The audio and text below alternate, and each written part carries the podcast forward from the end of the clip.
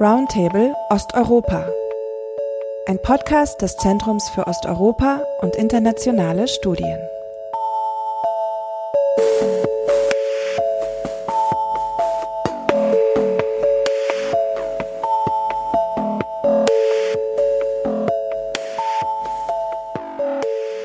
Hallo und herzlich willkommen zu einer neuen Ausgabe unseres Zeus Podcasts.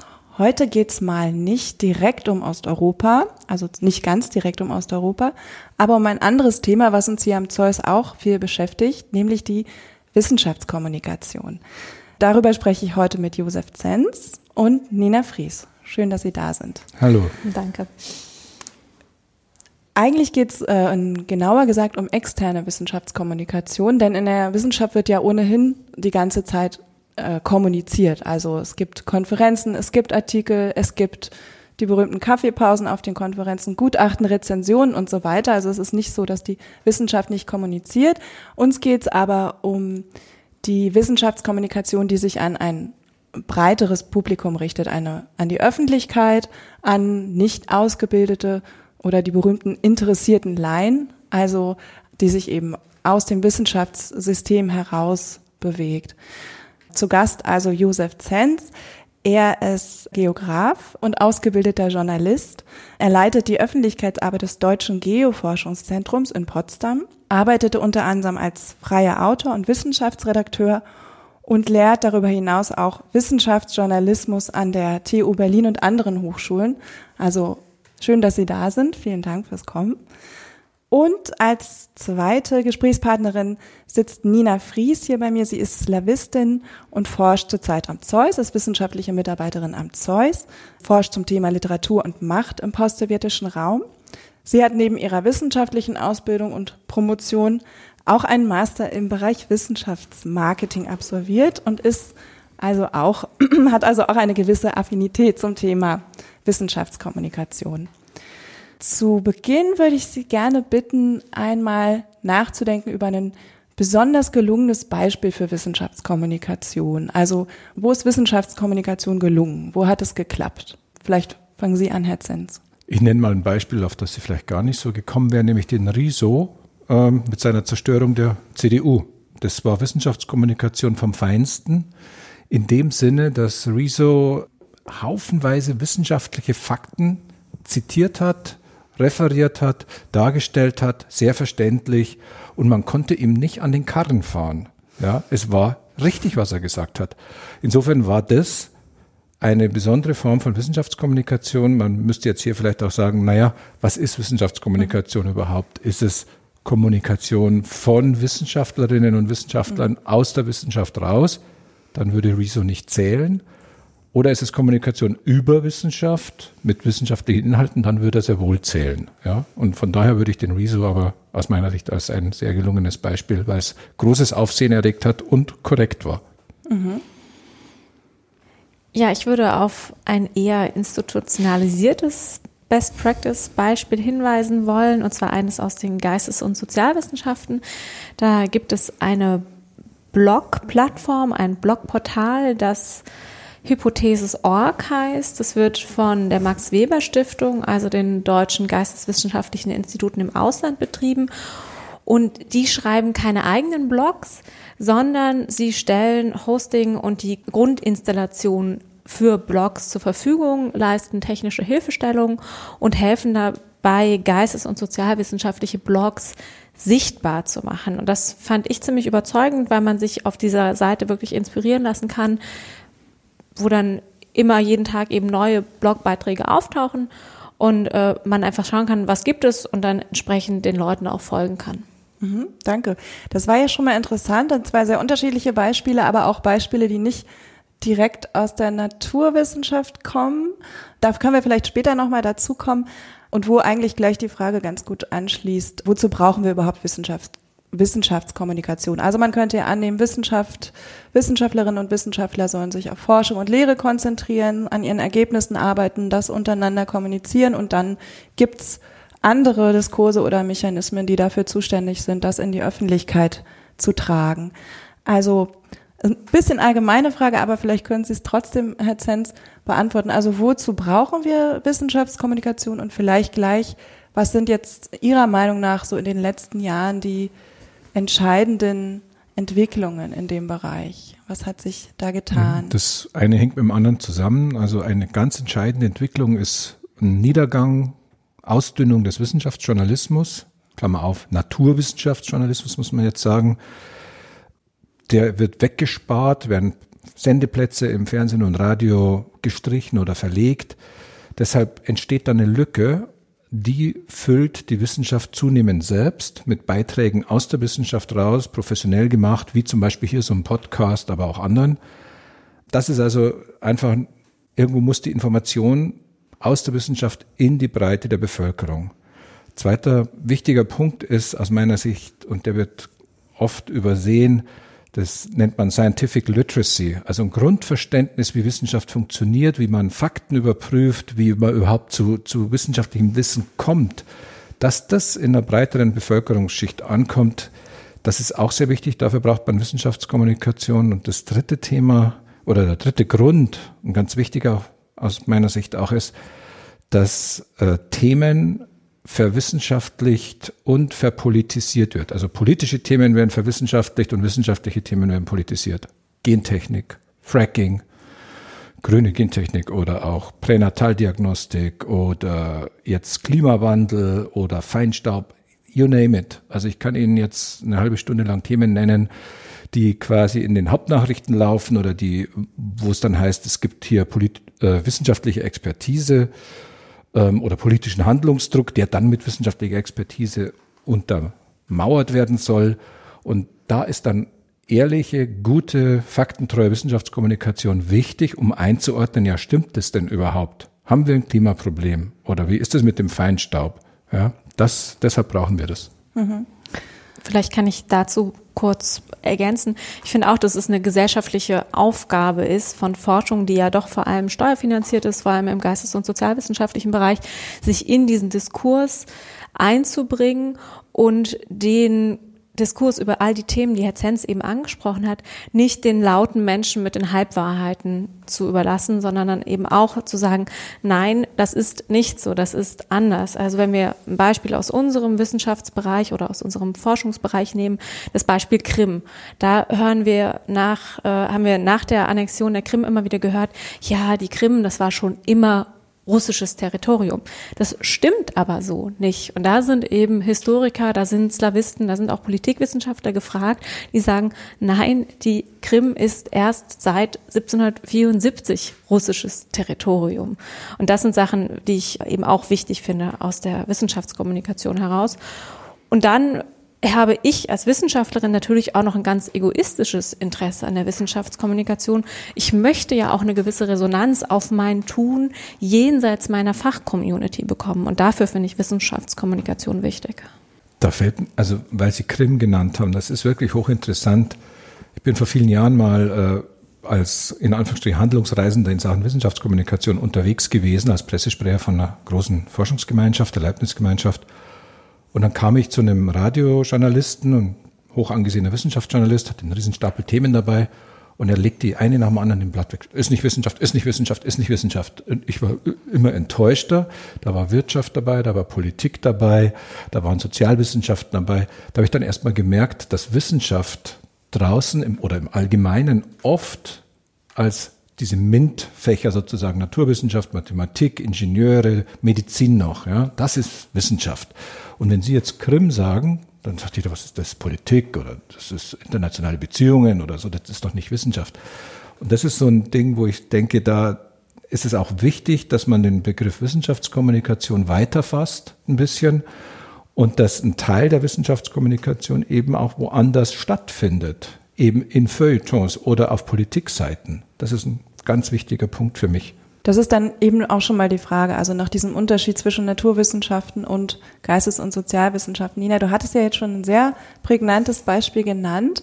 Wie ist es denn aus deiner Perspektive mit den äh, Geistes- und Sozialwissenschaften ähm, und der Wissenschaftskommunikation?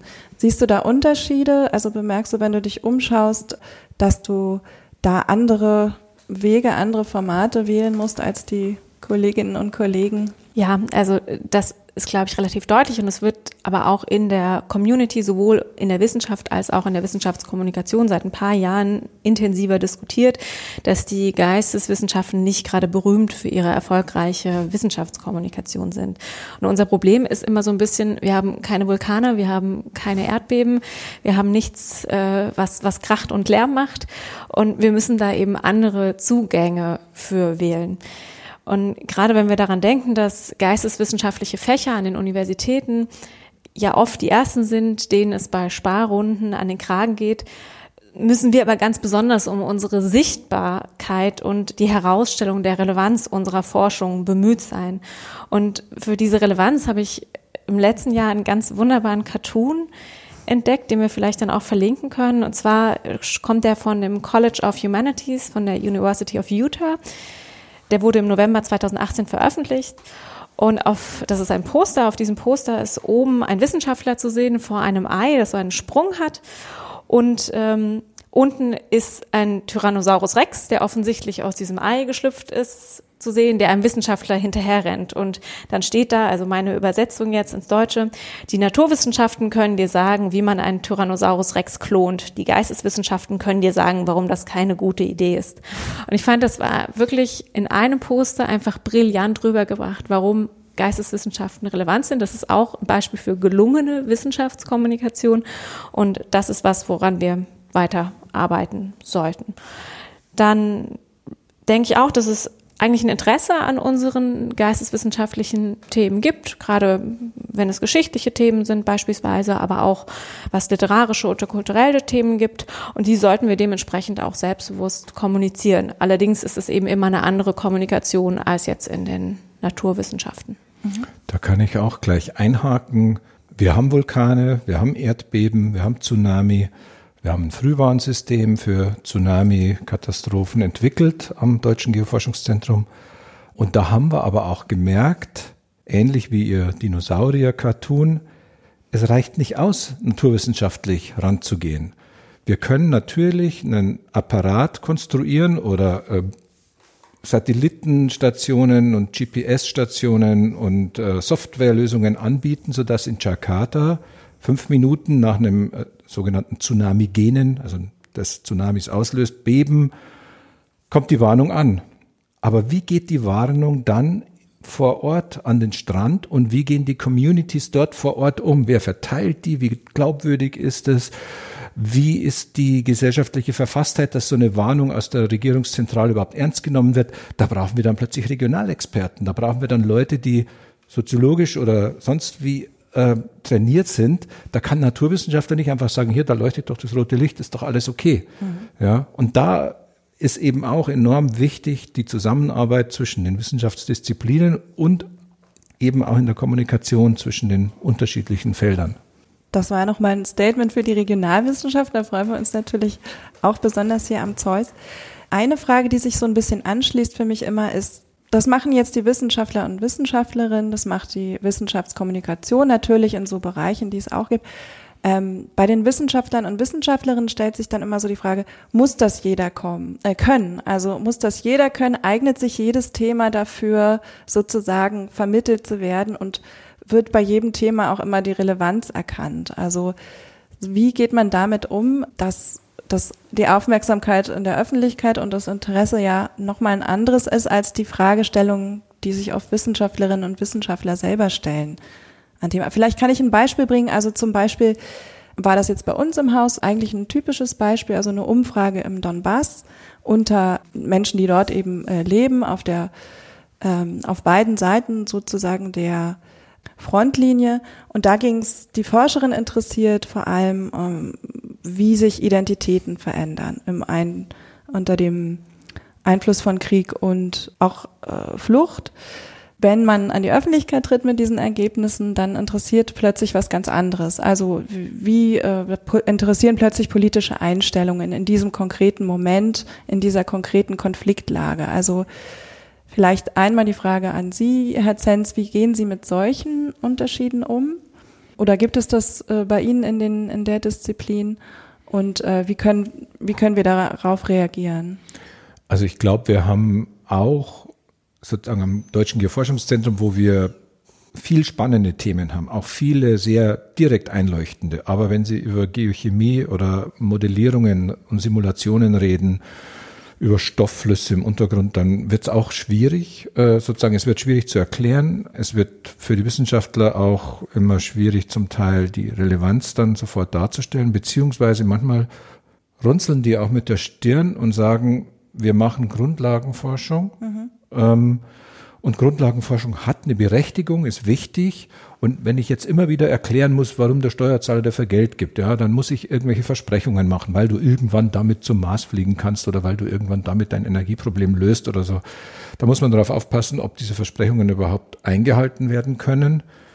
Also man muss schon der Grundlagenforschung, der interessensgeleiteten Forschung, einfach der neugiergeleiteten Forschung einen Raum geben und man muss, glaube ich, auch schauen, dass nicht jede Wissenschaftlerin und nicht jeder Wissenschaftler gleichermaßen für Kommunikation geeignet ist. Ja, es gibt halt Leute, die, denen fällt es schwer, die sind absolut top im Labor, die sind auch Teamplayer und alles, aber die stellst du vor eine Bühne oder vor ein Mikro oder vor einen Journalisten und dann würde man jetzt im Jargon sagen, machen die zu.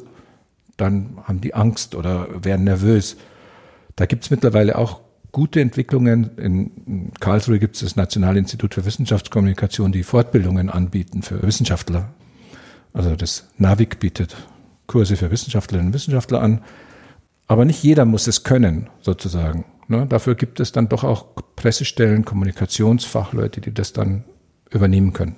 Ich würde ähm, Nina gerne noch, dich würde ich gerne noch was anderes fragen, nämlich aus Perspektive der Wissenschaftlerin, vielleicht auch Nachwuchswissenschaftlerin, kann man ja wohl noch sagen. Lohnt sich Wissenschaftskommunikation für eine akademische Karriere? Also wie hast wie nimmst du es wahr? Wie schätzt du es ein? Ich meine auch im Kolleginnen- und Kollegenumfeld. Und wie hast du es bisher umgesetzt? Ja, ist natürlich eine, eine schwierige Frage, denn auf den ersten Blick ist jetzt Wissenschaftskommunikation nichts, was dich der Professur näher bringt. Ja, da zählen dann doch eher klassische Kennzahlen, also Anzahl der Publikationen scheint mir nach wie vor wichtiger als eine ausgefeilte Twitter-Strategie. Aber ich glaube, dass sich da jetzt was tut. Das sehen wir zum einen ähm, deutlich im Drittmittelbereich. Da wird jetzt bei der Einwerbung schon immer mehr darauf geachtet, dass die Ergebnisse, die in diesem Projekt dann irgendwann vorliegen werden, auch an die Öffentlichkeit kommuniziert werden sollen. Das heißt also, sowas kann durchaus relevant sein. Und darüber hinaus ist ja diese zielgruppenorientierte Vermittlung von Wissen in verschiedenen Formaten natürlich auch in der Akademik, äh, Akademia gefragt. Also ich spreche mit einem Erstsemester-Studierenden anders, als wenn ich einen Vortrag in meiner Fachcommunity halte. Von daher denke ich, wenn man zeigen kann, dass man verschiedene Formate bedienen kann, kann das schon einen Ausschlag geben. Aber man muss eben auch alles andere mitbringen. Ja, also man muss diese äh, man muss eben einschlägige Publikationen haben und, und so weiter. Also das ist momentan, denke ich, der, der Stand der Dinge. Darf ich auch Fragen stellen? Nein, ich würde Sie dann auch wirklich gern fragen, Frau Fries, äh, ob Sie das erleben im Umfeld. Also ich erlebe schon bei Wissenschaftlerinnen und Wissenschaftlern aus meinem Haus, dass die ab und zu auch sagen, oh nee, noch mehr Arbeit und noch mehr Kommunikation und außerdem mit dem Geld äh, könnte ich eine Doktorandenstelle finanzieren oder ich muss mehr auf meine Publikationsliste achten. Erleben Sie das sozusagen aus, aus höheren Ebenen, dass die wirklich auch sagen, weniger kommunizieren, mehr publizieren, mehr äh, Wissenschaft? Hier am Zeus nicht. Da ist aber Wissenschaftskommunikation natürlich auch ganz klar eine unserer wichtigsten Aufgaben, aber an Universitäten ganz klar, wenn man mhm. eben auch diesen Apparat nicht im Rücken hat, den wir hier am Zeus doch haben, wo dann Wissenschaftskommunikation in der Regel eben an Wissenschaftler, an der Wissenschaftlerin hängen bleibt. Mhm. Und da ist es, denke ich, was ganz anderes. Da ist es ein reines Privatvergnügen und da mhm. kann dir das dann schon passieren. Weil ich denke mal, gerade das Zeus vermute ich und da wundert es mich dann doch, wenn manche Unis das immer noch nicht kapiert haben. Es ist doch so, dass sie, wenn sie machen Lehre, okay, dann sprechen sie mit dem Erstsemester, aber sie, sie gehen ja auch raus, sie sprechen mit Politikern, sie sprechen mit äh, Wirtschaftsvertretern, ob die jetzt in die Ukraine reisen sollen oder nicht, oder ob es sich lohnt, da vielleicht noch zu investieren oder nicht. Also sie geben Expertise ab für ein nicht wissenschaftliches Publikum, nehme ich doch an. Das ist da auch Wissenschaftskommunikation. Das ist absolut richtig, aber ich glaube, das ist jetzt gerade in den Philologien nicht immer so das, was ganz im Vordergrund mhm. steht. Wie ist es denn im internationalen Vergleich? Also man hört und liest ja häufiger, also ich habe es schon gehört und gelesen, dass es sozusagen in Deutschland im Vergleich jetzt zum englischsprachigen Raum äh, die Wissenschaftskommunikation noch einen geringeren Stellenwert hat. Also vor allen Dingen im Einzel, in der Arbeit von Wissenschaftlerinnen und Wissenschaftlern, dass da mehr ungewöhnlichere Formate neben der Pressemitteilung und dem Vortrag, dem Publikumsvortrag ausprobiert werden und genutzt werden. Könnte das auch damit was zu tun haben mit der Karrieresituation? Davon gehe ich ganz stark aus. Also wenn man sich überlegt, schauen wir uns nur das Beispiel Twitter an. Ich kenne jetzt nicht so viele deutsche Slawisten, die da wirklich aktiv wären und sich daran beteiligten oder auch andere so klassische Wissenschaftskommunikationsformate bedienten. Und wenn man jenseits der deutschen oder deutschsprachigen Akademie schaut, ist das schon anders. Sehe ich ähnlich, wobei ähm, ich muss schon sagen, also es hat sich in den letzten Jahren viel in Deutschland getan, auch so was die institutionelle Wissenschaftskommunikation betrifft. Da wird auch viel experimentiert, da gibt es neue Formate, egal ob das jetzt auf Social Media ist oder YouTube oder so oder irgendwelche 360-Grad-Videos. Also da machen, die machen auch coole Sachen die Wissenschaft selber, glaube ich, ist in Deutschland einfach noch viel zögerlicher. Also das beobachte ich, bin sehr aktiv auf Twitter, das beobachte ich da auch, dass viel mehr englischsprachige Wissenschaftlerinnen und Wissenschaftler äh, aktiv sind. Und ich glaube auch, dass, ich habe ein Jahr lang in den USA gelebt und studiert, da ist sozusagen der, äh, das Erzählen aus seinem Fach raus, ohne Jargon, ähm, einfach viel weit verbreiteter, viel weiter verbreitet also in Deutschland, wo ich, wenn ich in der Wissenschaft was gelten will, dann muss ich so unverständlich sprechen, dass eigentlich nur immer mein Fachkollege oder meine Fachkollegin mich versteht. Ja, da habe ich so eine Fachsprache. Und das ist im Englischen eigentlich anders, sodass da automatisch eine größere Hinwendung zu einem größeren Publikum irgendwie da zu sein scheint.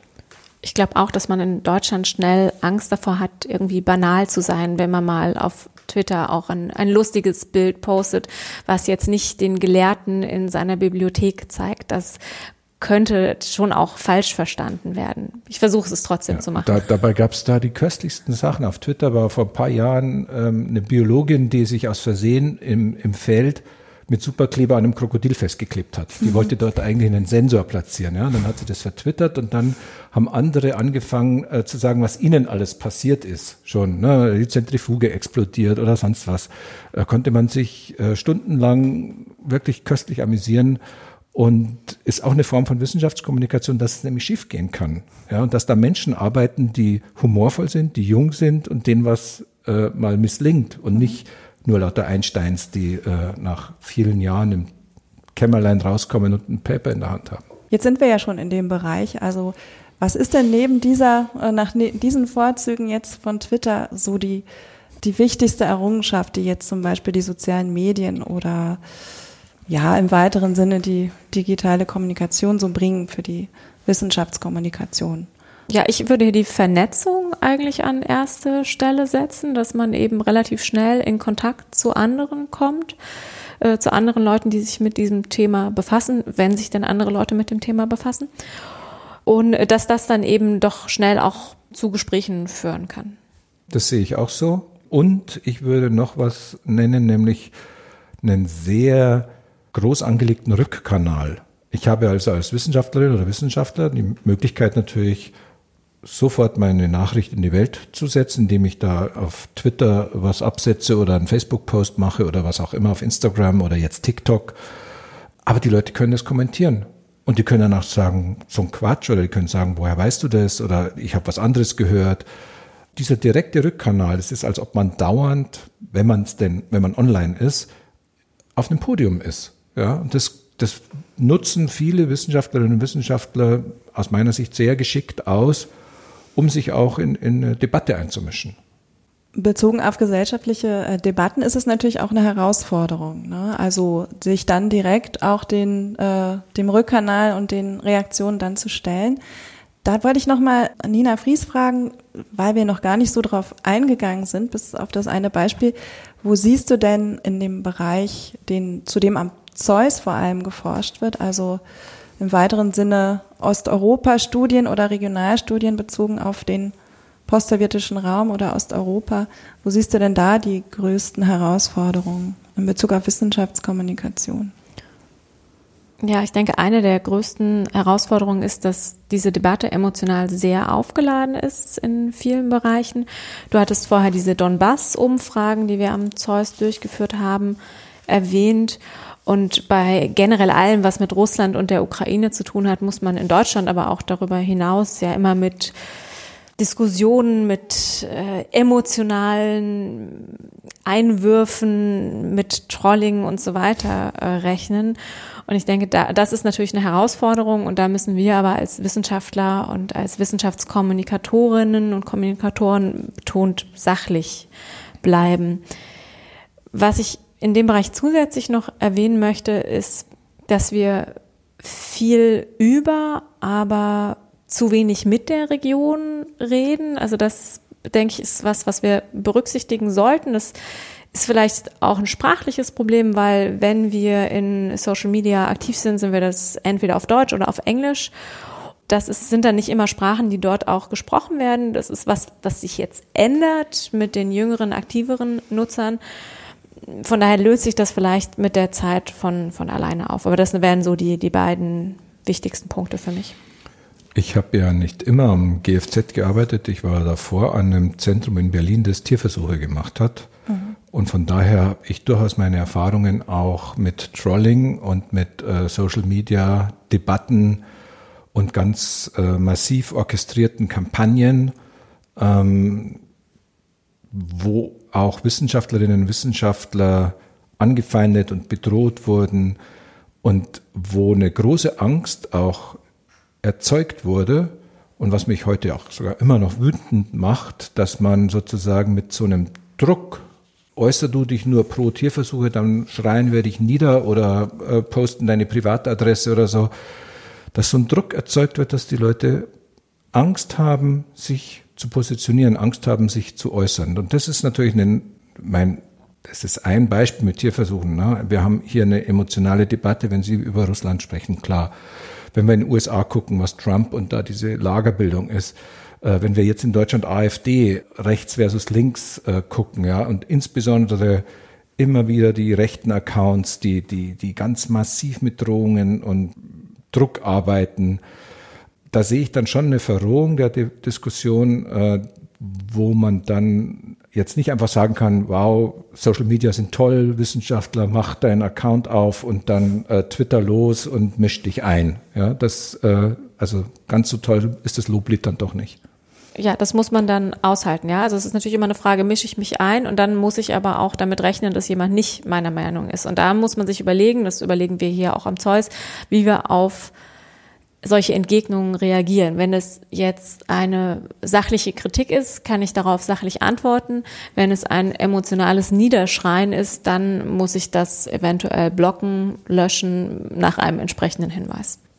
Vertrauen in die Wissenschaft ist ja in Deutschland noch relativ hoch. Also wenn, wenn ich jetzt auf dem richtigen Stand bin und ist natürlich auch eine sehr wissenschaftliche, also eine sehr wichtige Ressource, also gerade äh, angesichts solcher Debatten. Also es gibt ja auch Klimawandel und alle anderen Themen, in denen es wirklich darum geht, dort eben mit einer Stimme vertreten zu sein und auch gehört werden zu können. Was kann denn Wissenschaftskommunikation beitragen, das zu erhalten? Also wie kann man sich denn in diesen, also mit Sachlichkeit war jetzt eine, eine Antwort, also wie kann man sich denn in diesen emotional aufgeladenen Debatten, wie kann man das Vertrauen stärken oder erhalten in Wissenschaft? Ich denke, dass ähm, Ganz wichtig ist Transparenz.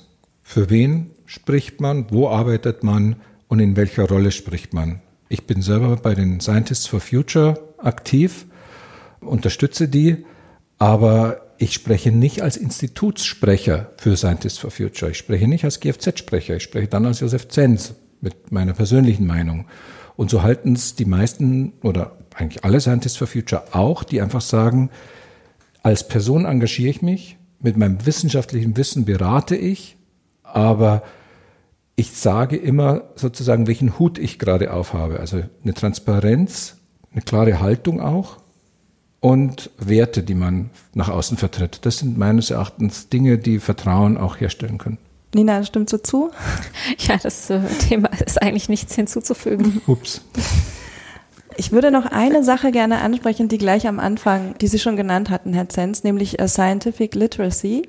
Also ist es nicht auch ein wichtiger Beitrag, also nach allem, was wir jetzt sozusagen besprochen haben, dieses Element, dass man eben nicht nur Inhalte und Ergebnisse in möglichst verständlicher Form äh, immer neuen bunten Formaten präsentiert, sondern eben auch versucht, ein Verständnis zu vermitteln dafür, wie kommen wir überhaupt zu diesen Ergebnissen. Ähm, also dass man sozusagen den Prozess, die Hypothesenbildung und so weiter, also alles, was eben damit zu tun hat, also in der Sozialwissenschaft, aber wahrscheinlich auch in der Naturwissenschaft irgendwie vermittelt. Ähm, haben Sie da schon mal Formate oder Ideen dafür gesehen oder wie kann sowas konkret aussehen, Scientific Literacy äh, zu vermitteln? Also ein so ein Format ist tatsächlich dieses Fieldwork Failures sozusagen, wo man also auf spaßige Weise vermittelt, was äh, im, im Labor oder im, im Gelände schiefgehen kann, dass man eben arbeiten muss. Das ist das eine.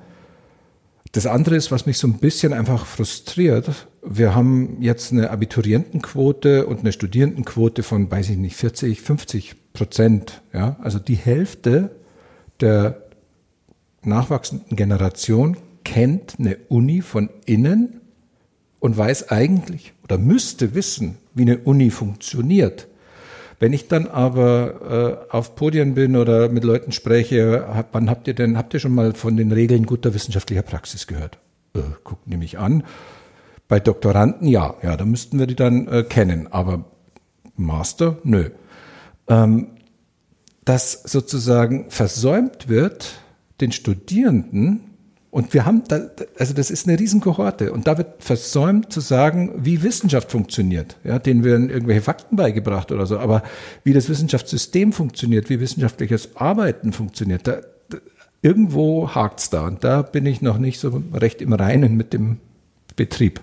Ja, ich glaube, dafür kommen vor allem diskursive Formate in Frage, dass man also wirklich direkt mit den Menschen ins Gespräch kommt, vielleicht auch außerhalb der sozialen Medien im wirklichen Gespräch, sei es auf Podiumsdiskussionen, sei es auf Veranstaltungen wie der Langen Nacht der Wissenschaften ähm, oder ja, es gibt ja, also es gibt verschiedene Formate, um, um dann in diesen Bürgerinnen-Dialog zu treten. Und ich glaube, da kann man das ganz gut erklären, wie kleinteilig Wissenschaft auch ist. Das würde ich für den Fall bevorzugen, auch wenn es sicherlich Mittel und Wege gibt, das auch über andere Kanäle zu machen. Aber da ist, glaube ich, das persönliche Gespräch eine wichtige Sache. Also ich denke, dass das oft, sei es aus Zeitgründen oder eben weil die Aufmerksamkeit für andere Themen größer ist, so ein bisschen äh, vernachlässigt wird tatsächlich, also eben genau diese Kleinteiligkeit der Forschung und den Forschungsprozess selber auch zu vermitteln. In dem Sinne gibt es noch viel zu tun. Danke für die Einblicke und die Erfahrungsberichte und die spannenden Thesen. Ähm, und Ihnen danke fürs Zuhören. Mehr Wissenschaftskommunikation gibt es demnächst genau hier in diesem Podcast. Folgen Sie uns, empfehlen Sie uns weiter und danke und bis zum nächsten Mal.